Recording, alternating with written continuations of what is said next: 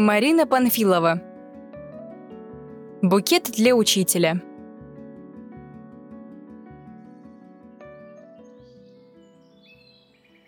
В лесу суета, переполох. Заяц бегает целый день в поисках сумки для сынишки. Зайчонок собрался завтра в школу, а портфеля нет. Как же ему книжки до тетрадки носить? Она своей дочке-то портфель настоящий смастерила, с отделениями, с ремешками и кармашками. А медведица трудится над костюмчиком для медвежонка. Ведь в школу надо нарядными идти, как на праздник, ласково приговаривала она, отглаживая белый воротничок у рубашки. Лисичка волнуется.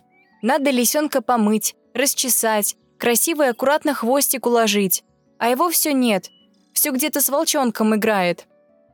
Но лисенок, волчонок, медвежонок вместе с белочкой и зайчонком занимались важным и нужным делом.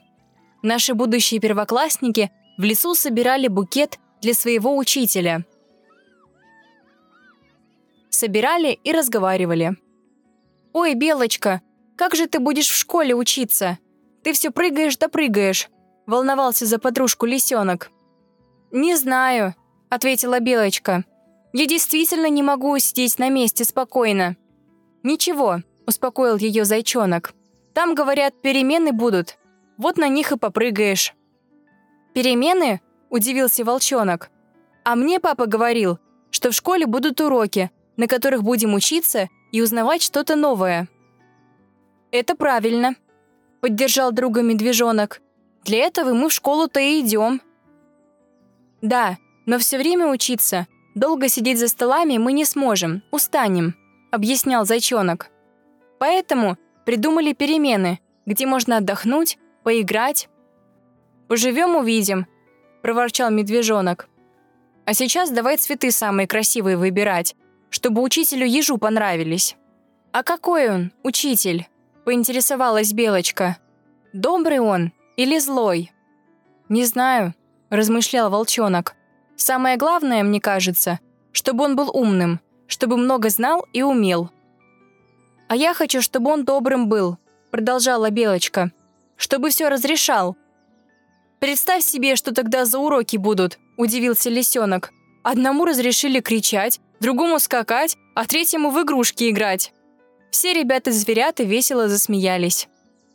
Мне хотелось бы учителя доброго, но строгого и справедливого — чтобы смог понять и простить, помочь в трудную минуту, и чтобы на уроке с ним было интересно. Закончила свои рассуждения Белочка. «Да, это было бы хорошо», — подтвердил медвежонок. «А мне кажется, что каждому из нас свой учитель мечтается», — тихо произнес зайчонок. «Ты что-то загрустил, зайчонок. Боишься?» — удивился волчонок. «Смелее. Пусть будет учитель такой, какой он есть а не выдуманный. А мне мама говорила, что в учителя идут только те, кто любит детей и хотят их многому научить», — воскликнула Белочка.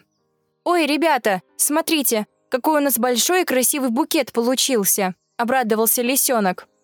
«Наверное, нашему учителю будет очень приятно», — подумали завтрашние первоклассники.